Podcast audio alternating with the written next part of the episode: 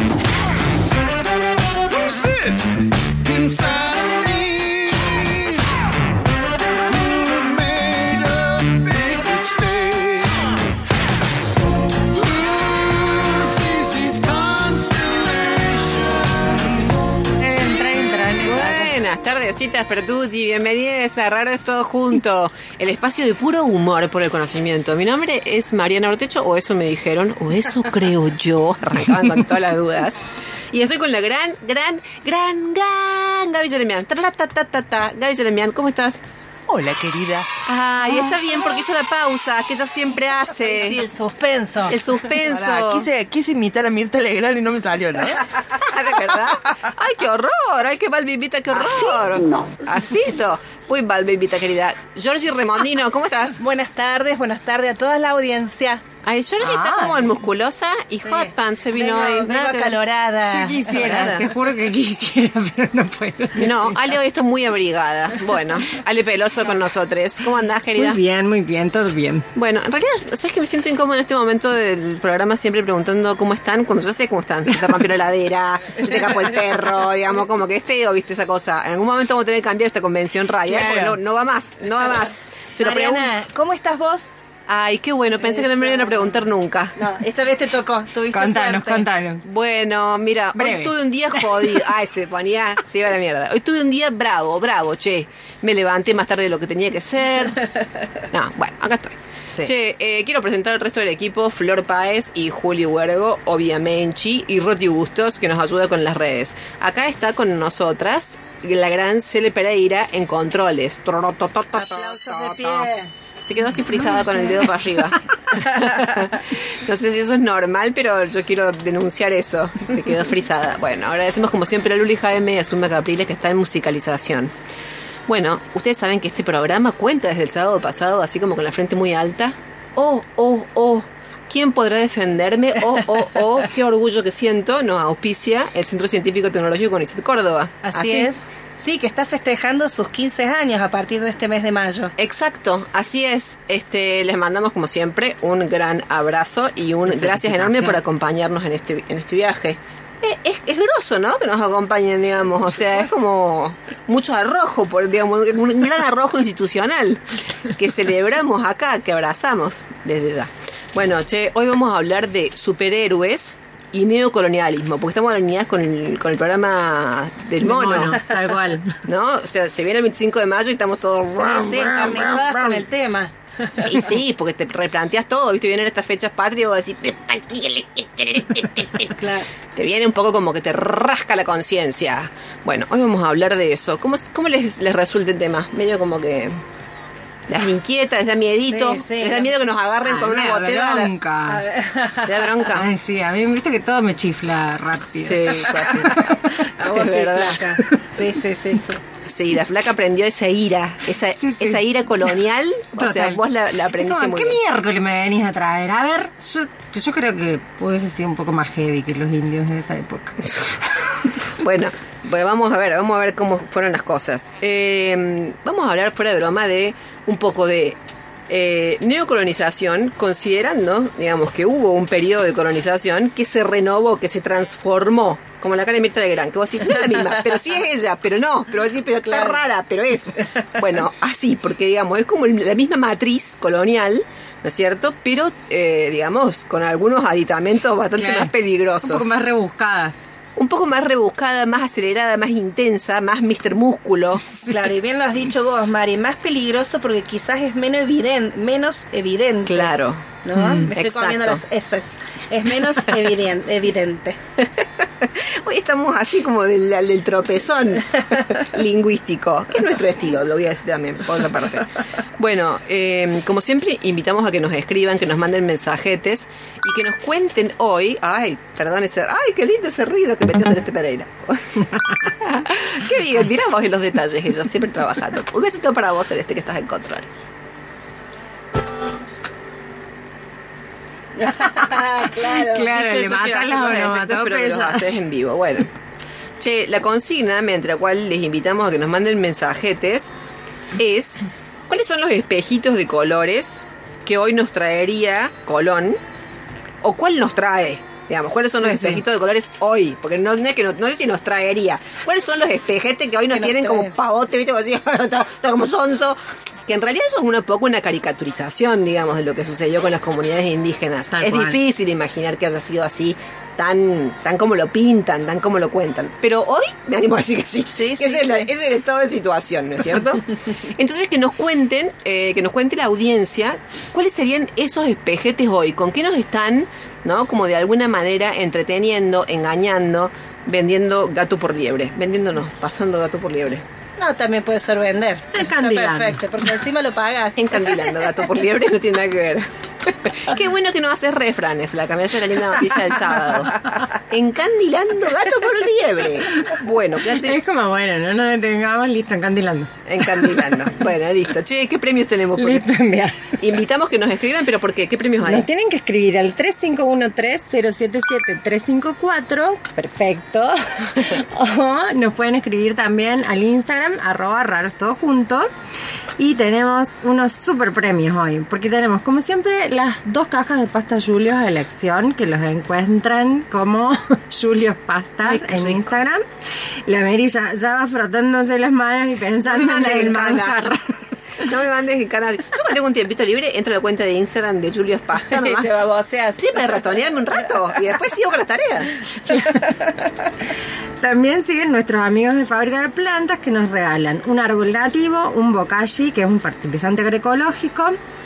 También nos regalan eh, el primer encuentro para el curso de paisajismo del próximo sábado Muy bueno. y un almanaque de pájaros. A ellos también los encuentran en Instagram como arroba fábrica de plantas. Y hoy tenemos también un nuevo auspiciante. Está de muy serio el placa hoy o no. Sí, Perdón sí, que te sí. interrumpa, pero estás como muy serio. Es que ¿Qué pasa? tenemos- Como que tengo mucho calor. Pero Ah, algo pasaba, algo había, algo había, era como...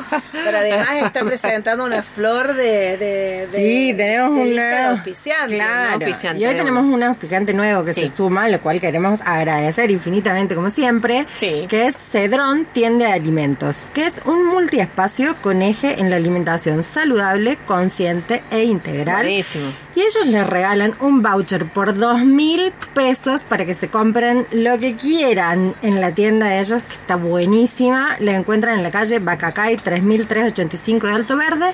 Y si no, en Instagram como cedrón.alimentos. Che, pero Ahí- está bárbaro. Está buenísima. Aparte tienen de todo. Sí. Los atiende solo Marcelo, que son unos divinos. Los Buenísimo. asesoran a full.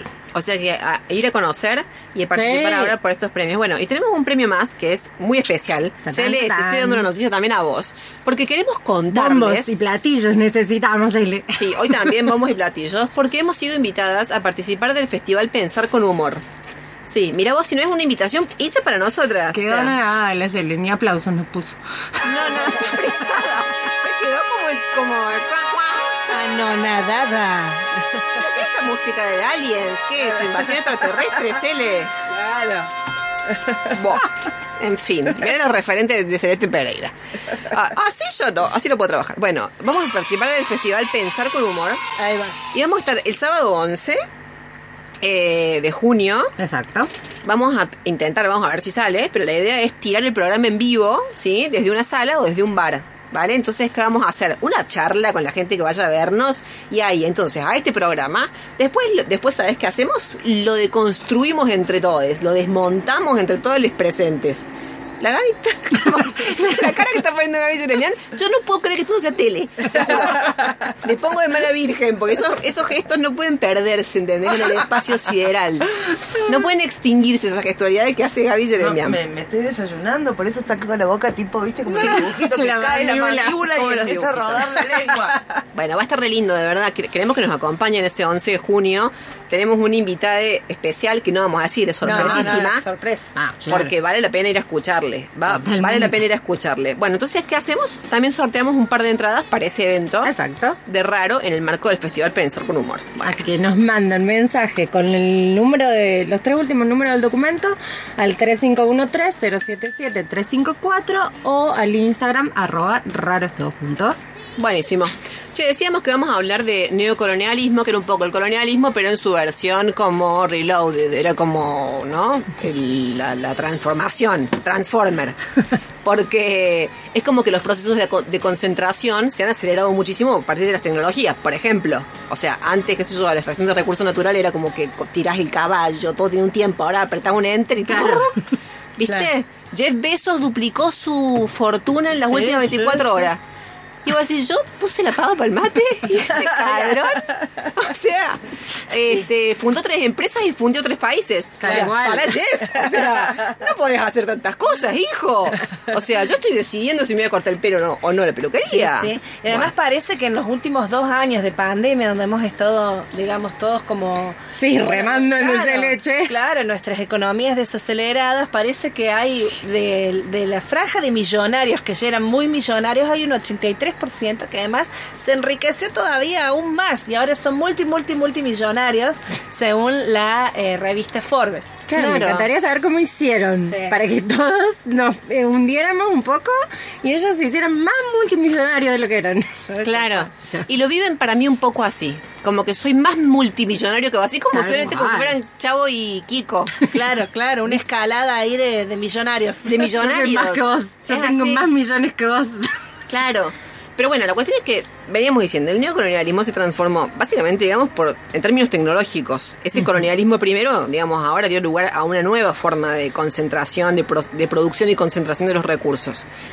En segundo lugar, porque obviamente a partir de la emergencia de los estados, por ejemplo en el caso de América, de los estados americanos, es como que surge la idea de que somos independientes, pero no, sí, pero no. Mi duda me queda. Ponele, somos independientes nosotros gracias a ustedes. Claro, de hecho, bueno, se desarrollaron un montón de teorías de la dependencia, ¿no es cierto? Que ponen, digamos, nos ponen a pensar eh, eh, qué tan, qué tan eh, independientes son nuestros estados. Y hoy vemos un personaje como, por ejemplo, Vargas Llosa, que dice, Qué personaje. claro, este famoso escritor peruano de derecha, super Ah, sí. libertad, libertad, libertad, libertad. ¿Ah? Dice, eh, yo por el Perú quiero libertad, por eso eh, propongo dolarizar la economía. Pues si entiendes o sea, es No rarísimo. la- entendiste nada. la propuesta, digamos, como que no, no te cierra. Pero ahí está él. Y acá también tenemos los nuestros. ¿Sabes? ¿No es cierto? Entonces, Acá hay varios que quieren lo mismo. ¿Qué pasó, Flaca? Se te cayó del techo como si fuera... ¿Qué fue? Como un proyectil. Eso no es nada, no, no pertenece al- a, los objetos que hay en un estudio. ¿Qué fue eso, Flaca? Rarísimo. No le contamos a la audiencia si vivió una situación muy extraña. Que yo estoy asociando con la noticia de ovnis que leí Sí, otro sí. día. Bueno, esto excede totalmente. Che, por otra parte, a ver, este neocolonialismo aparece en el orden de las subjetividades, porque digamos lo hacía rápida. En un primer momento, digamos, esta cuestión colonial estaba en quienes tenían la intención de colonizar. Hoy esta cuestión colonial está en los grupos colonizados. O sea, ya funciona, digamos, ¿no es cierto? A su propia bola, digamos, ¿no? Algunos autores dicen, bueno, esto se llama colonialidad, a diferencia de colonialismo, que es lo que sigue en la, en la máquina cultural, eso sigue funcionando, digamos, por más independencia que haya en las administraciones de los estados, ¿no es cierto? Eso sigue funcionando en términos, en términos culturales. Claro. Eh, pensaba hoy, por ejemplo, esto de la subjetividad. No sé si se han encontrado o, o lo han vivido ustedes, esto como de resistirle a la matriz colonial desde el negarse a pronunciar el inglés en inglés. Ah, sí, sí, sí, Yo- sí, sí. ¿Vos haces eso? Sí. Pero ¿Paper mate? Pa- Sí. No, sí, sí, yo hago eso, por ejemplo. En, Ay, no, ¿ves? yo lo dije porque tenía miedo que me dijeran. Wifi. en la wifi, claro, wifi. Wifi, un ejemplo. Pero wifi, papá. Acá y en la China es wifi. Ah, no te creo. yo ni siquiera me lo propongo, me sale natural. Te sale, claro. No, yo tenía un compañero Pero en por facu. Que había llegado, bueno, claro, pero al final es por al final Claro, sí, sí, después para, para no quedar mal digo que es adrede. Claro, no es por burra, es porque vos estás muy asentada en la cultura local, la cual habla muy bien de vos, digamos, lo vamos a poner en, esos términos. Claro. Eh, de un compa en la facu, che, que había llegado una chica de intercambio y él le había caído como la mierda a la noticia. Esto así, bueno, es una persona, o sea, por Claro, empezar, Claro, no tiene la culpa de haber nacido en otro lugar. no, no tiene la culpa. Y entonces él hacía todo lo posible. Hablaba perfecto inglés. Pero se emperró en que iba a pronunciar todo como la mierda. Porque él con eso creía que se descolonizó. No, él creía que con eso se descolonizaba Eh, eh. por completo. Él hacía su, su propia revolución, onda. Su propia Te voy a revolución. mostrar que vos acá. Y Saint Joe and Email. Viste, si basta, hijo. Sí. O sea, se hace tarde en la civilización Sí, y vos seguís con esto. O sea, pasa por lugares mucho más sutiles por ahí que la pronunciación de la lengua Sí. del dominador, del colonizador. Claro. Pasa por cuestiones como bastante más. Viste, como así. bueno. eh, por ejemplo, pasa por las figuras que vos admirás. Claramente, los referentes culturales. Sí. ¿no es cierto? Que hoy charlábamos con las chicos y por eso le pusimos el programa Superhéroes y Neocolonialismo. Llama la atención el lugar preponderante que han adquirido figuras como Elon Musk, Sí, Sí. Jeff Bezos. ujú. Jeff Be- Bill Gates, Bill que ahora te da consejo por todo, Bill Sí, Gates. sí, sí, sí. ¿Viste Bill Gates? Para tener el pelo Santi suave. Maratea. Ya que estamos. No, Santi Pero Sandy Maratea. Es un poroto al lado. Sí, bueno, ¿no? pero es nuestro pequeño héroe. Claro. local. Pero Santi Maratea es una figura que no tiene... Él no, es, no es empresario, ¿no? No. No, De sí No mismo, sé, de no sí sé. mismo. Es claro, sí, sí. Sí, es un nuevo empresario, digamos, un influencer. de sí mismo. Sí. Que convengamos, los influencers facturan. Factura, sea, factura. claro. Seamos realistas con Claro, y en general no tienden a, de alguna manera, proponer modelos de vida eh, muy subalternos en ese sentido, ¿no? Claro. Son bastante integrados a un modelo Claro. liberal, capitalista. Claro, aparece como con todos esos rasgos. A mí me da mucha gracia porque Elon Musk quiere parecer, viste, como alterno. Ay, quiere no, parecer no. como el. ¿Viste? Eh, le puso un changuito a un hijo de él, le puso, viste, A3402. Ah, sí, sí, sí, sí. Me está jodiendo. El nombre, ¿no? sí, te lo No, puse. Le dicen Chicho. Y sí, claramente. Al nombre entero se lo puso. ¿viste? Así, sos jodido, Elon. Sos jodido. Y ahora encima se semi-separó. Aguanta. Sí, semi se paró. Sí, porque él no se va a separar, ni se va a quedar con la, con la chica, pues está con una chica. No, dice, no, yo me semi-separo. Mira todo lo que tiene el chico para le hagan bullying. Se llama 3, 4, 800,8 y mis padres son semi-separados. Oh, lo deben agarrar el recreo, no quiero ser el hijo de Lo que debe estar facturando la psicóloga de ese niño. Debe estar en este momento aplaudiendo con un champán en la mano. Más, más, más. O sea, más, más. dice, más, más, más. La psicóloga de él. Bueno, así, ¿qué te quiero decir? Es como que están súper alineados a ese modelo de referencia, pero a su vez se hacen los, los piolas. Claro, sí. Se pelea como, decía recién posta, ¿viste? Como Chavo y Kiko con, Sí. con Jeff Bezos. Yo tengo un millón más, yo tengo tres millones más esta mañana, dice yo. No, yo hice cuatro. Pero tengo así es de locos. Sí, sí. Y los medios cubren todo eso. Sí, claro. Tal cual. Es de ¿Viste? loco querer Sí. estar en esa lista de los Sí. más multimillonarios del mundo. Es, Exacto. rarísimo. Hoy decíamos con la flaca, medio como que Elon Musk sería como el, eh, ¿cómo se llamaba? Ricardo Ford. Claro. A nivel Exacto. internacional, porque es como el que el que da la cara, ¿entendés? Claro, claro, es más todos como, estos. Claro, es más como showman que, o sea, digo, los verdaderos sí. poderosos no deben No, ser, eh, no creo que sea. No digamos. creo que sean los que salen en esa lista. Seguramente hay varios atrás que no están Claro, mostrándose. es un poco eso. Eh, pero bueno, se permiten dar consejos de todo tipo. viste eh, vaticinar Bill Gates, de verdad que a mí, me- a mí me flipa Bill exaspera, A Gates. mí me exaspera. Dijo el otro día, en el 2022 se termina todo. Es el nuevo profeta. Sí. El nuevo Es profeta. un futurista. Pero, nena, el 2022 se termina todo. Yo me estaba tirando por el balcón cuando dice lo relacionado con la pandemia. Y te decía, habla más rápido que me... Casi me quita la vida, por Dios. Qué personaje. Bueno, Bueno, pero retomando un poco esto, el- un personaje que nombrabas vos antes, eh, que no es de este orden, de este tipo, pero creo que también es una especie, o Sí. ha sido construido como un superhéroe local, es eh, Mario Vargas Llosa, totalmente, Gaby. ¿no? sí. Que tiene ahí, aparte, un capital cultural que lo sostiene. Sí, Que lo hace más Y peligroso. claro, exacto. ¿no? Eh, pero hay también personalidades, digo, de otro... Sí, de otro totalmente. orden. De una, porque cosas que yo me preguntaba y digo, bueno, ¿qué ostentan? ¿Qué representan? Elon Musk, Bezos, Gates. Es el puro metal. O sea, no hay otro valor, digamos, Claro. en ellos. Pero en el caso de Vargas Llosa es interesante porque es, eh, sí, es una posición de clase, es dinero, pero también es capital cultural. Sí, sí. Totalmente. Sí, viste que además él es como que, ay, me, me aceptaron en la academia francesa, ay, me aceptaron en la... Es como que esas Una son sus chapas. Claro, pero además bueno. bajo un sistema meritocrático, ¿no?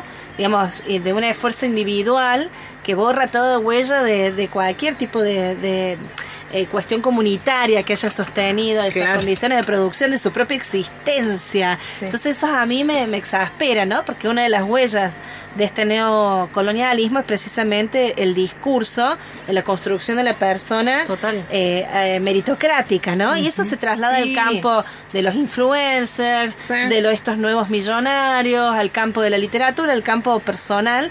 Y en la educación también, digamos, un discurso que, que funciona y que es identificable con esta matriz neocolonial, que borra toda huella de lo comunitario, ¿no? En esa, en esa lógica. Sí, es tal cual, George. Eh, te- es el tipo de personaje que te dice, yo comencé con una mochila llena de sueños. No, sí. Me saca de quicio esa gente. bueno, Elon Musk, ¿viste? O te dan consejos tipo, eh, consejo para ser millonario. Acuéstate temprano. Pero sí, me levanto y soy pobre igual, ¿eh? Claro. O sea, te Pero- juro que soy Aparte, pobre igual. acuéstate temprano, tengo que trabajar 25 horas para poder subsistir, Claro, maestro. Claro, Hola. claro, ¿cómo? O lee tres libros al mes, dice mucho Claro, Bill Gates. sí. No. Bueno, si yo la biografía de Polino ya la leí. Por lo que sea, o sea, no me mejoró mi condición económica. Ni un poco. ¿Entendés? O sea, el libro de Ventura también lo estoy leyendo de a poco, voy avanzando. O sea, ¿qué es esto? Bueno, en fin. Eh, adquieren un estatus de interlocución social flipante. Eh, Jeff Bezos es el que ahora, por ejemplo, le discute a Joe Biden sobre inflación. Mira vos, o sea, no es un legislador republicano, es Jeff Bezos que le discute a Joe Biden por Twitter Sí. sobre la inflación. Si eres el responsable, si fue la pandemia, si en realidad está bien los planes sociales que está aplicando eh, Biden. Biden, si no. Es él. Mira vos el poder que se le da a una Sí, persona claro, solamente claro. por decir, bueno, tengo dinero. Claro. Eso no, yo creo que no se vio nunca. Eso es un fenómeno propio, digamos, de, también de eso. Sí, sí, sí, de una espectacularización también de la política, ¿no? Exacto, y del poder, claro, Claro, absolutamente. Pero en el fondo son personajes que tienen incidencia, digamos, en las cuestiones que ya conocemos, digamos, Mm. el- que, que en lo profundo sostienen el neocolonialismo, que es básicamente la extracción de los recursos naturales y la explotación de los recursos humanos, vamos a decirlo así rápidamente. Sí. No nos olvidemos que en el 2019, cuando pasó lo de Bolivia, Elon Musk se adjudicó, él se lo adjudicó en el 20, un año después, se adjudicó el golpe Parte, Estado en Bolivia sí, por sí. el litio. Sí. Después se arrepintió y no sé qué, pero quedó ahí. O sea, Elon Musk se autopercibe golpista. Sí, sí, no. ¿Entendés? Es flipante. Sí, sí, no sabemos sí, si lo hizo o no, pero se autopercibe Sí, golpista sí. y acá estamos. Pero que es parte de una élite que está detrás, digamos, de muchas decisiones de gobierno a nivel ge- de geopolítico, de relaciones sí. que sobrepasan sus fronteras, ¿no? Digamos, yo recuerdo cuando eh, comenzó el conflicto entre Rusia y Ucrania, es decir, que esto, este conflicto entre Occidente, la OTAN, Oriente, etcétera, eh, una semana antes de que comenzara la primera invasión rusa, de las tropas rusas en territorio ucra- ucraniano, Elon Musk, digamos, inmediatamente moviliza unos satélites internacionales para garantizar en la zona, digamos, la- las comunicaciones, ¿no? Entonces voy a decir, por Dios, digamos, realmente los intereses que Claro. sostienen estas élites, en, eh, en este caso como muy evidente en el campo de las telecomunicaciones y la guerra. Exactamente. Bueno, vieron que ahora vino para reunirse con Bolsonaro. Sí, se juntó con Bolsonaro el viernes pasado. Porque le quiere dar internet a unas escuelas rurales. Sí, Dice sí, Elon. lo- Hoy me que hay unas escuelas rurales que no tienen la internet, dijo Elon Musk. Y yo quiero ir. ¿Y Bolsonaro qué le dijo? Pero cuidame la Amazonía. Cuídame la Amazonía. no. Te lo cambio por un par un de besito para dijo. Ay, qué No, hombre. no, hay una cosa que no se puede creer. La, o sea, la impunidad con la que hablan esta Claro, persona. La obscenidad. Disculpame, eso diciendo. Yo lo considero un hombre, un hombre muy Comprometido, correcto. comprometido. Comprometido, Claro. absolutamente comprometido con sus auspiciantes. bueno, eh, a ver, vamos a estar charlando de neocolonialismo ahora un poco, un poco, no tanto, pero un poco más en serio en un ratito. Eh, con Juan Bagni, que es nuestro columnista, experto en relaciones internacionales y que de verdad tiene unos elementos y una, mm, así como una una, una simpleza que nos ayuda un montón a entender estas cuestiones que son complejas. Le entramos siempre desde el chiste, jijiji, jajaja, pero obviamente son profundas, tienen mucha incidencia en nuestra vida cotidiana. Eh, Y él creo que en un ratito nos va a ayudar a entender un poco más cómo se da esto. Estos personajes, estas elites internacionales, supranacionales, cómo se articulan con los poderes locales, con los gobiernos, cómo son esas tramas. Bueno, eso y otras cositas más vamos a charlar con él en un ratico. Vamos a una, a una tanda y volvemos, ¿les parece? Perfecto. Raro es todo junto, porque la ciencia también tiene risas.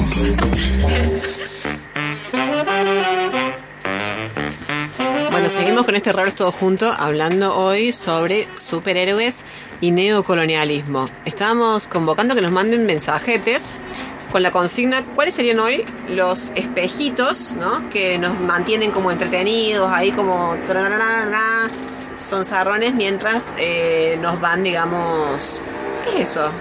Los ovnis. Ah, Ah, bien. Yo estoy todo el tiempo esperando que entre Alf, les digo. es claro, Les sí, o- otro día. o- Jeff Bezos a, a- a matarnos por todo lo que decimos. Sí, exacto, George. Estamos viendo los satélites. Sí. Eh, él dijo que se iba a hacer un tiempito para escuchar raro. Sí, sí, sí. Besos, dijo hoy. Sí que van a hablar de neocolonialismo. Sépanlo, puso en Twitter. Me están escuchando. Así que no me extrañaría. Ojo con ustedes que les direcciona un misil en cualquier momento. Claro. Eh, para responder a nuestra consigna, cuáles son los espejitos de colores que hoy nos traería Colón si llegara a América, tienen que escribirnos al 351 3077 354 o a nuestras redes en Instagram, raro es todo junto. Perfecto, buenísimo. Che, eh, han mandado acá unos mensajetes tan buenos. Sí. Eh, mi- Mercedes nos dice que para ella hoy los espejitos de, eh, de colores que le queman la cabeza son los celulares. Sí, a, a full, Mercedes.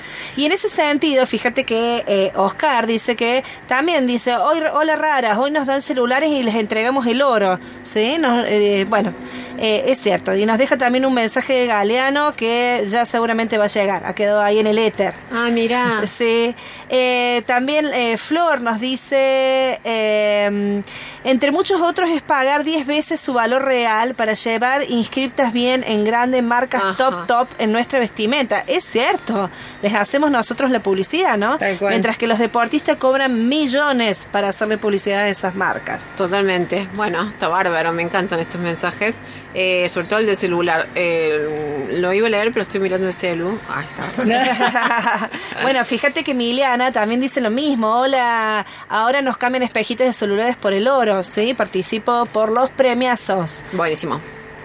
Buenísimo, buenísimo. Che, ¿está conectado el de nosotros, nuestro invitado? Perfecto. Bueno, lo saludamos de derecho o lo presentamos antes. Lo presentemos. Me acordé, no lo lo puedo creer. Flaca, ¿quién es? Juan Bagni. Juan es licenciado en Comunicación Social y doctor en Relaciones Internacionales, docente investigador de la UNC y CONICET, con lugar de trabajo en el Centro de Estudios Avanzados y en el Centro de Investigaciones y Estudios sobre Cultura y Sociedad. Wow, Juan, querido, ¿estás ahí? Estoy ahí, estoy ahí. ¿Cómo están ustedes? Bien, siempre, siempre tan nítida la voz que parece que estuviera acá atrás, en el estudio del lado, ¿viste? ¿Qué ¿Me dijo? escucha Estoy bien? ahí. Bueno, me alegro. Se escucha, sí, se escucha perfecto. Es como que nosotros estamos fuera del estudio y vos estás acá, Claro. ¿entendés? Bueno, Es me, alegro que estemos, a pesar de la tecnología, que vamos a hablar muy mal hoy de la tecnología, pero que nos esté conectando Claro. como si estuviéramos... bueno, sí, perfecto. Se te escucha perfecto. Che, Bueno, me eh, alegro. John, ay, lo trataba en inglés. Cada programa venía con el ánimo. John, si me permitía esta pregunta, soy Mary. Che, no, fuera de broma. Mary, Mary. Eh, queríamos arrancar preguntándote una cosa que sabemos que es muy amplia, pero así, así la verdad es la duda que tenemos de amplia. ¿Cómo, ¿Cómo podemos explicar cómo operan, cómo se dan estas relaciones, estas tramas entre las élites de poder internacional, estas superfiguras, estas megacorporaciones y los grupos de poder local? Ahí, ah, no- ¿Nos podés ayudar, digamos, como a entender cómo es eso? Ay, qué complejo. Bueno, vamos, vamos a intentar a, a destrabar, digamos. Sería la relación entre poder y poli- poder y economía o actores económicos y actores políticos, digamos. De Arafue y de Atroden, digamos, los de los de nivel internacional con las élites, digamos, que se han ido instalando a, a nivel local o regional. Ah, bien, bien, bien, bien. Bueno, esas relaciones eh, siempre han existido, lo que han cambiado un poco es la naturaleza de los actores del capitalismo, me parece. O sea, Claro. eh, es- para no hacer historia y no, digamos, ponernos un poco pedantes, pero digo, el, que- si, el, si el colonialismo tradicional también necesitaba, digamos, cuando pensábamos en el viejo colonialismo europeo, en Asia, en África, incluso en América Latina, necesitaba también élites locales que sirvieran de puente de conexión con la sociedad local y con la forma de dominación local, ya sea para extraer recursos, para extraer esclavos, para extraer eh, bienes, lo que sea, de- del país dominado, digo, estas nuevas élites también operan con esa misma lógica, quizás no, no sean solamente recursos naturales, también son extraer eh, formas de, de apropiación de, de, eh, eh, sobre el territorio, sobre bienes, sobre servicios, sobre nuestras propias ideas, ¿no? Y sobre nuestra propia, digo, De una. eh, la sí, sí, te escucho, Mari. No, te voy diciendo de una, de una. Y sabes qué pensaba en realidad, ahora que dijiste esto, que a partir de lo que charlamos, en, el programa anterior charlamos, viste, con eh, Francisco Tamarit sobre el tema de la inteligencia artificial y cómo, bueno, un montón de cosas. Y a partir de eso, eh, un oyente nos comentaba y decía, está bueno también poder hablar eh, sobre el tema de la apropiación que hay del conocimiento. Esto que se supone, digamos, ¿no? Se generan en ámbitos públicos para en beneficio de la sociedad, pero es apropiado un montón de veces también, digamos, por estas megacorporaciones. Hoy tenemos un sistema científico en general que habría que revisar, digamos, en cada una de sus áreas, ¿no es cierto? En qué medida y de qué modo también sirve a esos desarrollos tecnológicos específicos que tienen que ver con iniciativas privadas. Claro. Sí, el caso que vos señalaste de besos con, con, con Bolsonaro es claro, digo, se nota, es un espejito de color claramente, porque es información, digo, de la Amazonia que él dice que va a proporcionar a Brasil, evidentemente la tiene, la dispone y la, y la tiene, digo, pero eso a quién le sirve? Le sirve no solamente a Brasil, a otros países, a otras fronteras, saber qué recursos naturales, qué, qué disposición de, de bienes, de comunidades indígenas, de todo, o sea, porque sus satélites están espiándonos hasta tienen la capacidad de vernos en, en situaciones más, o sea... Hasta eh, dentro del baño, Juan. ¿Eh? Hasta dentro del baño. Eh, lo iba- no lo iba a decir porque queda muy poco académico, pero, pero bueno, yo creo que... Pero en sentido digo, figurado, ponernos en ¿no? teorías Aliviame, por Dios. conspirativas. Sin ponernos en teorías conspirativas ni nada, ni nada de eso, pero existe, obviamente que esa tecnología está disponible Claro. y, y sabemos que es tecnología que viene del campo militar, sobre todo, y que hoy se ha trasladado al campo civil y que, que opera, digo.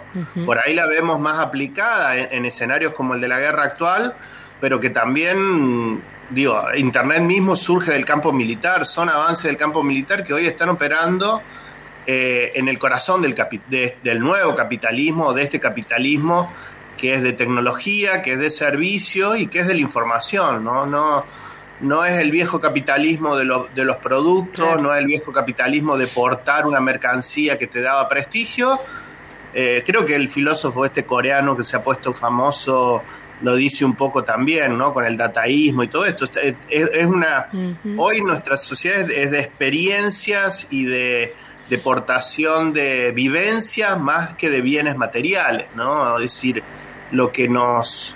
Eh, nos hace, digamos, est- estos liderazgos que ustedes planteaban y la cuestión de, de estos nuevos líderes, me parece que pasa más por ahí, porque son seductores en, en el plano de, de la de- justamente porque se involucran con esta sociedad del conocimiento y de la información y con todo lo que ello conlleva en cuanto a, a imágenes, a narraciones de nuestra vida y de nuestra vida cotidiana. Están en nuestra vida cotidiana. Antes eran anexos de nuestra vida cotidiana que funcionaban a través de objetos, pero hoy están en las vivencias de nuestra vida cotidiana, de un teléfono celular que está rigiéndonos las 24 horas del día, todas nuestras experiencias, hasta en pandemia una cámara y una, bueno, todo lo hemos vivido y es parte, lo tenemos naturalizado, lo tenemos totalmente incorporado, pero detrás de, cada uno de, ellos eh, hay una forma de explotación, de dominación, de capitalismo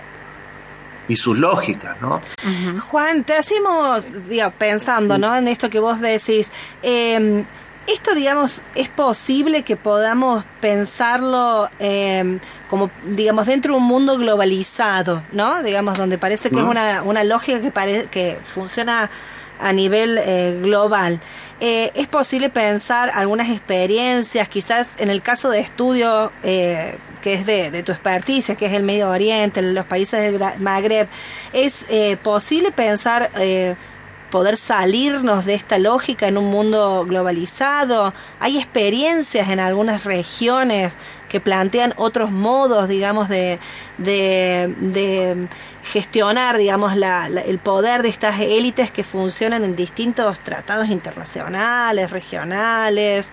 Em, no sé si podés recuperar alguna experiencia quizás eh, distinta o el mundo globalizado en realidad nos está mostrando que es como muy difícil salirse de esta lógica hoy, hoy es muy difícil, digo, yo soy bastante pesimista, digo, los intentos que hubo de otra lógica, digo, eh, pensemos en la década del 70, digo, era otro escenario y era otro capitalismo, digo, era, digo, cuando pensamos en autores, por ejemplo, vos me decías desde el mundo árabe, las ideas, por ejemplo, de Samir Amin, ¿no? De la, la teoría de la desconexión, que sigue vigente también en nuestro, en el pensamiento político del sector progresista de América Latina, digo, mucho de, lo que cuando planteamos lo pensamos necesariamente desde Samiramin, la idea de la desconexión del desenganche. Contanos un toque lo de la idea de la desconexión y el desenganche.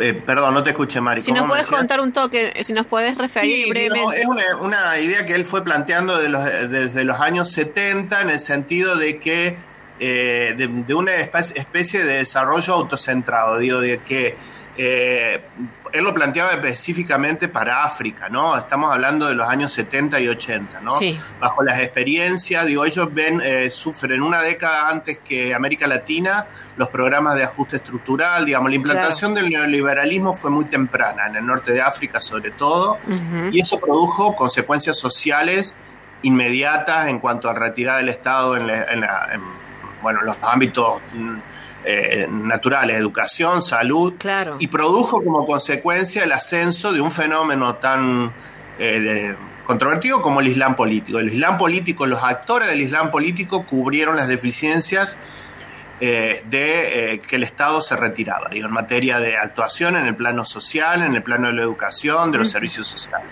que era un Islam político que paradójicamente venía subvencionado desde otros lugares del capital. De Arabia Saudí, de los países que hoy son dominantes en el mundo árabe, de, eh, con una lógica vinculada al capitalismo global y financiero, que son los países del Golfo. Entonces, esos son los países que han triunfado y es el modelo que triunfó.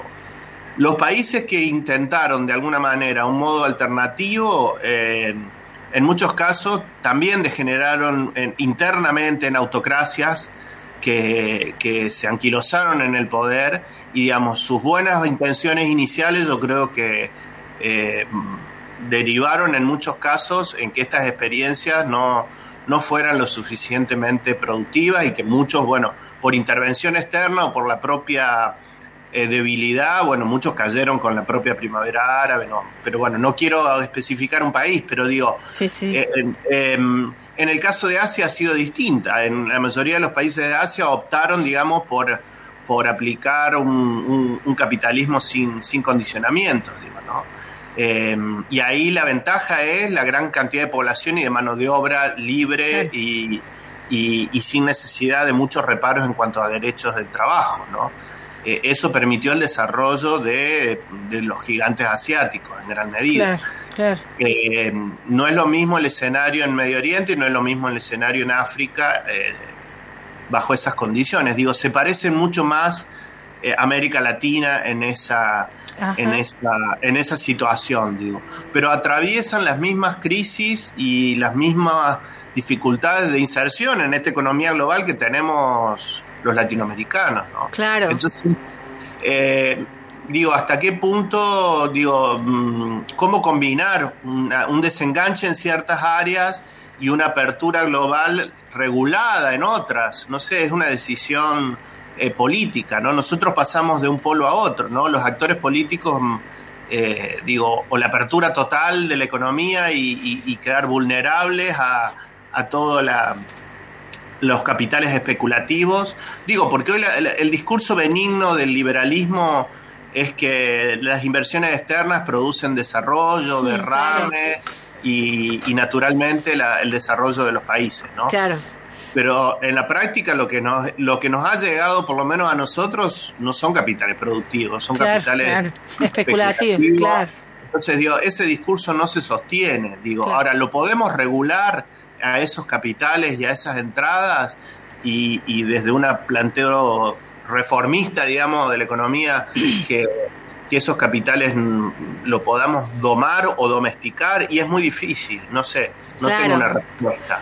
Eh, generar, hay países que lo han intentado y, domesticar, digamos, eh, formas mixtas de economía, ¿no? De, apertura en ciertas áreas, con mucho control y con mucha preservación de, de, los intereses, pero digo, eh, se necesita estabilidad macroeconómica, que nosotros en América Latina no tenemos, digo. Claro.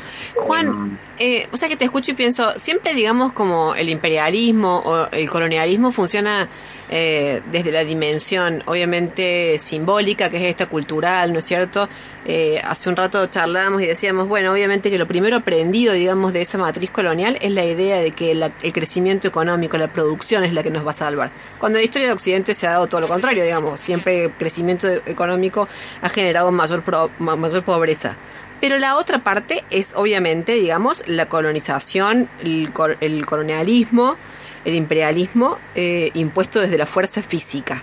Respecto de eso, sabemos que obviamente hay establecimiento de bases militares en toda Latinoamérica y en, y en el territorio argentino también. Y a veces nos da, o, esto a título personal, me da la impresión de que denunciamos eso, pero como eh, kirchneristas denunciando las bases norteamericanas y macristas denunciando las bases, chinas. Eh, como que, como, como a ver, concretamente, digamos, cómo podemos pensar o qué acciones podríamos llegar a imaginar eh, que por un lado salgan como de esa dicotomía y por otro lado que, no sé, que, que nos hagan tomar conciencia o que nos den una idea clara de qué implica, qué representa. Quisiera mm. agregar una cosa ahí, Mari. También muchos de estos, de estos acuerdos y, tratados que han terminado de alguna manera en la habilitación o los ciertos permisos para operar en bases donde puede haber ocupación militar o no, pero por ejemplo han, han tenido como argumento eh, digamos, producir algún tipo de conocimiento científico para la humanidad. Y en ese sentido me parece que e, es, lo peligroso, digamos, ¿no? Que bajo una lógica de producción de conocimiento en pos de un bienestar o un beneficio para la humanidad, digamos, eh, termina habiendo ocupar, ocupaciones territoriales pequeñas quizás, pero estratégicas. Entonces, quizás cuáles son los desafíos, Juan, sería la pregunta, para poder, eh, desde, desde nuestra particularidad de América Latina, el Cono Sur, eh, pensar o considerar esos, esos acuerdos, esas habilitaciones en términos de eh, poder militar. Sí, gracias, Georgie. Sos, la, la, traductora. Sí, la traductora especial. Esta es, nuestra diplomática del equipo. Mira, bueno, bueno, sí ser muy especialista en temas de seguridad, defensa, te diría que, bueno, a, título personal o como opinólogo, digamos. Sí. Em, primero que todos esos temas me parece que, pasan por una opacidad muy fuerte. Digo, ¿no? Ninguno, ninguno de nuestros, por lo menos en la agenda política nuestra, ninguno de esos temas, ninguno de los partidos de derecha a izquierda, de donde lo mires, eh, son temas que entran en, una agenda como otros temas, ¿no? De, de discusión en la agenda pública. ¿Qué, qué proyecto de defensa o qué proyecto de, de, mm, hablar de lo militar en nuestro país como un tema que tiene que entrar en, en como, como, un país democrático que somos en la agenda de discusión pública. ¿no? Claro, la soberanía. Y se, siguen, y se siguen tratando como temas de, mm, de, la, de la política más oscura y más eh, opaca. Totalmente. ¿no? O sea, eh, de, sea, sea el gobierno que sea, digo, lo, lo más paradigmático es que se inundió un submarino y no sabemos absolutamente nada. Claro. Eh, pero digo, eso es una anomalía total en una, en una democracia, ¿no? ¿Eso es una particularidad, digamos, de la región o, o de Argentina? ¿O, hay, ¿O en general, digamos, estamos como asistiendo a esa imposibilidad de hablar sobre, sobre esta dimensión política? Yo creo que hay una imposibilidad porque, bueno, también nuestra historia política, nuestras relaciones cívico-militares han Sí, sido obvio. complejas, pero creo que tenemos que superar sin complejo de que es un tema de agenda y Bien. no estoy llamando a que, No, digamos, no. A, a rearmar a nuestras Fuerzas Armadas ni nada por el estilo, digo, que sea No, parte claro. del debate público, nada más que sea parte de la agenda pública y que estos temas eh, tengan al- algún tipo de control legislativo, mm, por lo menos. Claro. Digo, no pasa solamente acá, digo, en España están discutiendo espionaje con, Sí. con el sistema Pegasus y digo, y, y está, y hay todo una- un debate. Digo, acá ni siquiera sabemos y todavía no ha saltado nada de eso. Bueno, saltó en su momento, digo, eh, el anterior gobierno compró, compró creo que parte de ese, de ese sistema Israel, digo.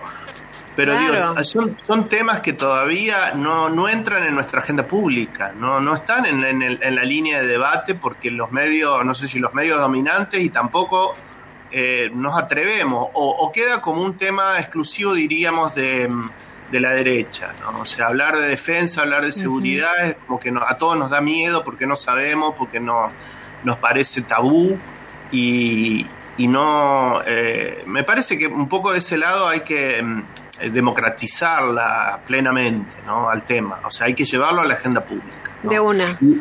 Eh, les digo, sin la experiencia en el tema, porque no me dedico a temas de seguridad. No, pero te agradecemos igual que también que nos Eh, tiras una opinión, porque obviamente que hablar de neocolonialismo también implica, viste, pensar, aunque sea con los elementos, para nosotras cero prácticamente, sobre esto. Y vos la verdad es que nos ayudás con una sensatez particular, así que te agradecemos de verdad.